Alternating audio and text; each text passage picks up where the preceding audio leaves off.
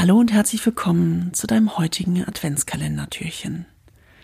Mein Name ist Dorothea Leinung und ich möchte heute gerne eine Geschichte mit dir teilen, die mich selbst schon seit vielen Jahren begleitet und mich immer wieder daran erinnert, dass wir in manchen Situationen uns nicht so verbissen an irgendetwas klammern, sondern auch mal loslassen können sollten.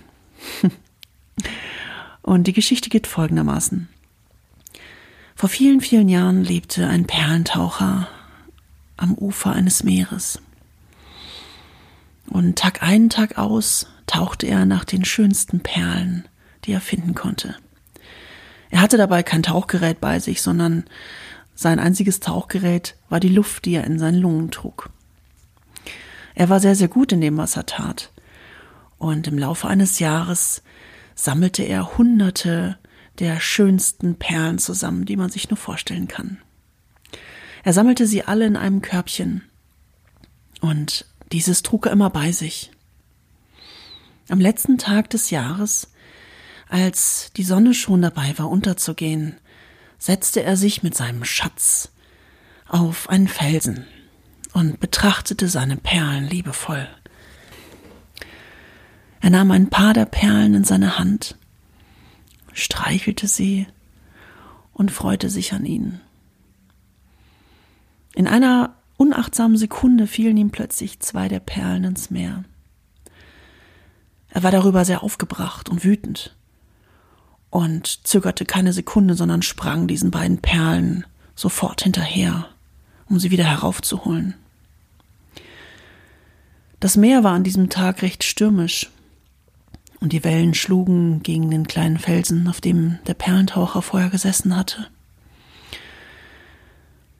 Schließlich erfasste eine besonders große Welle den Korb mit den Hunderten von Perlen und schleuderte ihn ins Meer zurück. Alle Perlen versanken.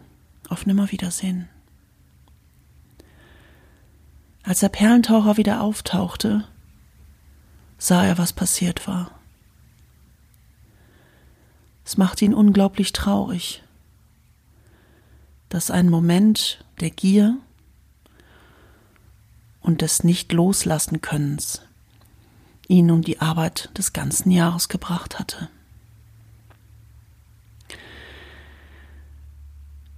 Ja, ich hoffe, diese kleine Geschichte dient dir zur Inspiration, falls du auch diese, diese Momente kennst, in denen du vielleicht verbissen an einer Sache festhältst, nicht loslassen kannst.